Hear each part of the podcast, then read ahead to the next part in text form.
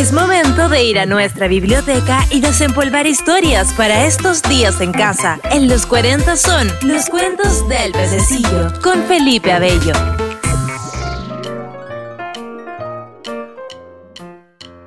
La Sirenita de Hans Christian Andersen. Hace mucho tiempo en las profundidades del océano, cerca del más bello arrecife de coral, vivía el misterioso pueblo del mar, un pueblo noble, pacífico y de gran cultura. La gente del mar era muy parecida a nosotros los humanos, ¿ah? La única diferencia es que en lugar de piernas tenían unas aletas hermosas y coloridas que les permitían nadar rápidamente. Su vida transcurría en torno al majestuoso palacio del soberano rey Tritón, un líder muy sabio, respetado, llamado por sus súbditos. El rey tenía seis hermosas hijas, todas sirenas. Las primeras cinco eran felices de vivir en el mar y se pasaban todo el día nadando, disfrutando del paisaje marino, mientras que la más joven, la princesa Ariel, soñaba con conocer el mundo de los humanos porque para la gente del mar los humanos eran todo un misterio. Ninguno de los habitantes del reino marino podía entender cómo los humanos eran capaces de sostenerse sobre sus piernas y vivir fuera del agua. Como todos los misterios, también despertaron curiosidad y admiración, especialmente entre los jóvenes habitantes de las profundidades marinas. La ley del rey Tritón permitía solo una vez en la vida satisfacer la curiosidad por los humanos el día de su cumpleaños número 18, los jóvenes habitantes del mar podían subir a la superficie y conocer el mundo fuera del agua. Y por fin había llegado el momento mágico para la hija menor del rey. Ariel había escuchado con inquietud las historias de sus hermanas. La mayor había asistido a una fiesta junto al mar. La mediana había visto a dos jóvenes casándose en un barco. La tercera había escalado en invierno en medio de témpanos de hielo y animales rarísimos como focas y pingüinos. La cuarta hermana había visitado los países del este y la quinta, un poco mayor que Ariel, había visitado las costas habitadas por animales salvajes. Finalmente llegó su turno. La sirena se dirigió a una pequeña ciudad pesquera Allí habían cientos de pescadores que compraban y vendían cosas de todo tipo en la larga pasarela que atravesaba el puerto.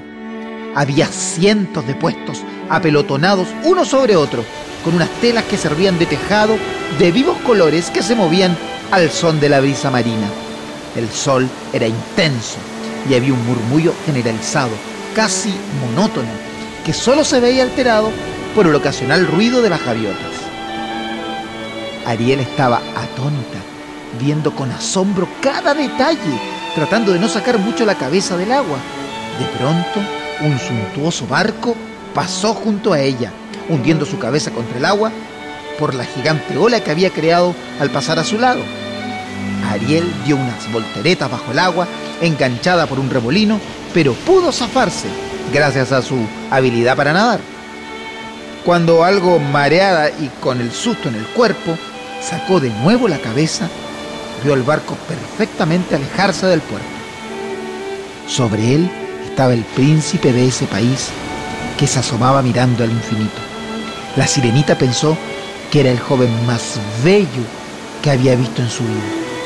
Decidió entonces seguir al barco, nadando detrás de él, y así estuvo durante horas hasta que salieron a mar abierto. De repente se desató un vendaval espantoso que hizo mover las velas del barco y con ellas unas cuerdas del tamaño del tronco de un árbol que engancharon al príncipe golpeándolo en la cabeza y cayendo inconsciente por la borda directamente al agua, sin que aparentemente nadie de la tripulación se diera cuenta de lo ocurrido. Oh. Ariel no dudó un instante y se sumergió en el agua para tratar de agarrarle, pero pesaba mucho, más que ella, y poco a poco se iban hundiendo hacia abajo. Al fin logró sacarlo a flote, haciendo un gran esfuerzo. ¿Cómo pesaba ese humano bajo el agua? Como Ariel estaba cansadísima por haber tenido que bucear tanto para sacar al príncipe, decidió arrastrarlo hasta una pequeña isla que había unas cuantas brazas de donde ellos estaban. Era un sitio desde el que se podían ver pasar muchos barcos y ella acudía allí de vez en cuando para estar a solas con sus pensamientos, relajarse y poder ver a los humanos desde lejos. Así que pensó que sería un buen lugar para hablar con el príncipe. Cuando llegaron a la isla, Ariel pasó un buen rato mirando a ese humano de pelo oscuro y gran espalda. Sin darse cuenta, se estaba enamorando de él. Pero sabía que una sirenita no podía amar a un humano. Conocía las estrictas leyes en su mundo y además su padre era el rey Tritón, así que con todo el dolor de su corazón debía dejar allí al príncipe y no volver a verlo jamás. Le abrazó con fuerza y notó que su pecho se movía. Después empezó a hacer ruido raro y a abrir la boca como un pez fuera del agua.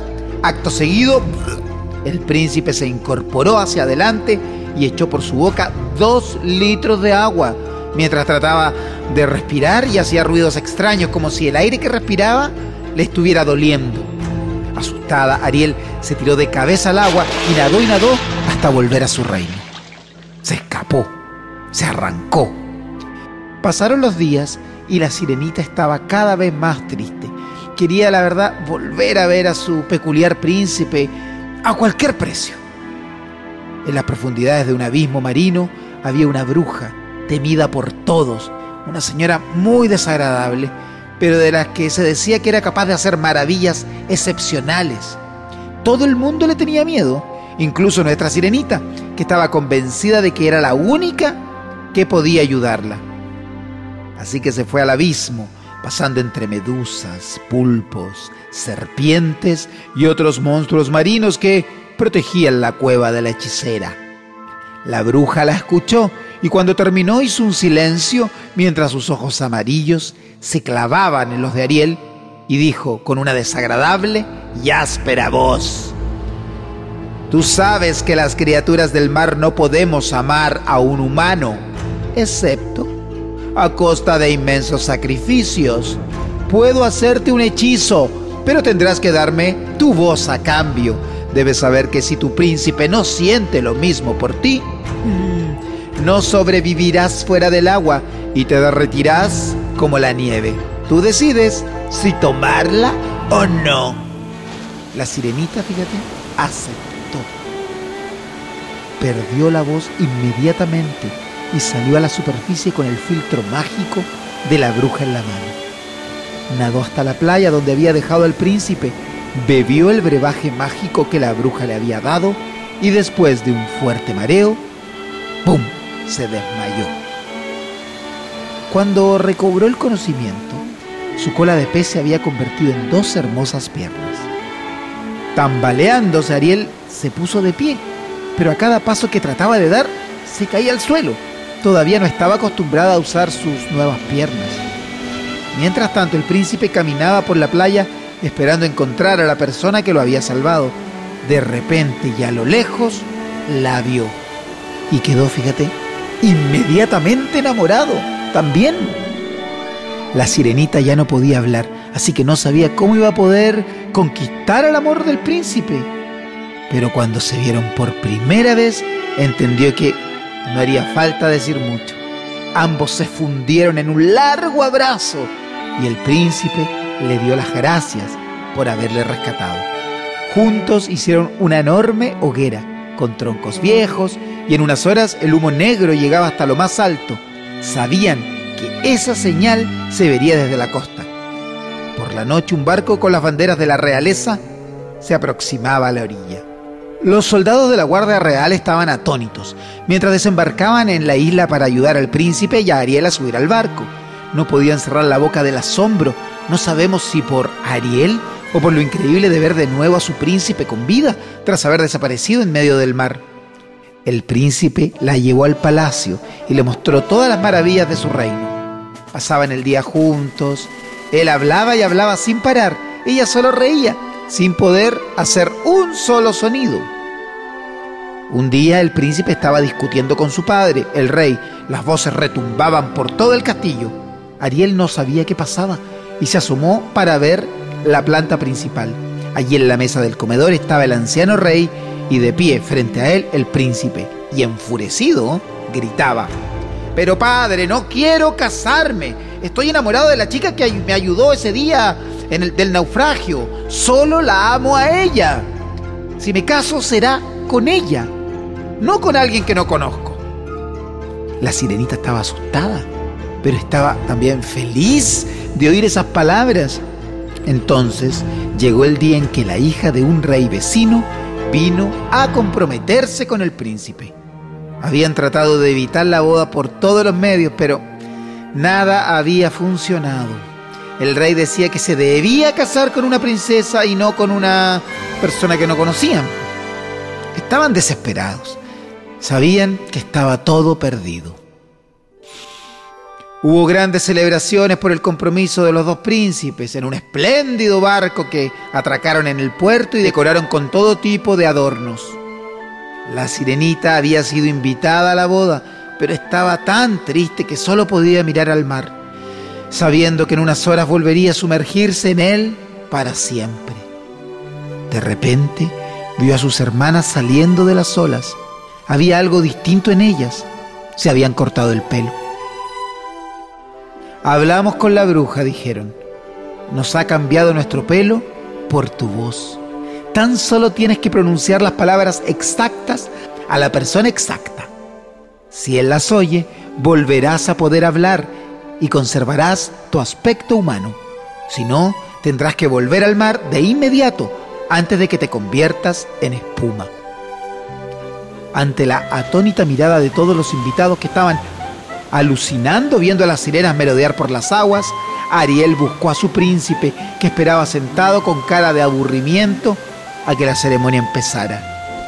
Ariel no lo dudó, se abalanzó sobre él y le dijo al oído, Te quiero, te quiero, te quiero.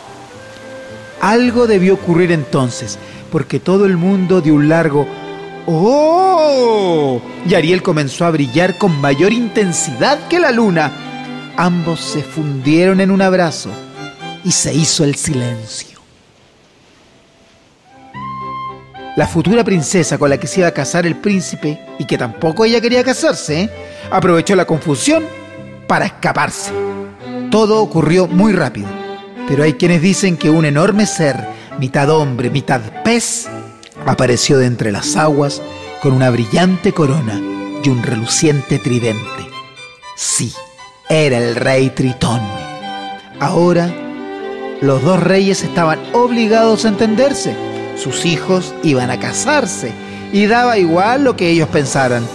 Así que decidieron dar la bendición y aceptar lo que los novios querían.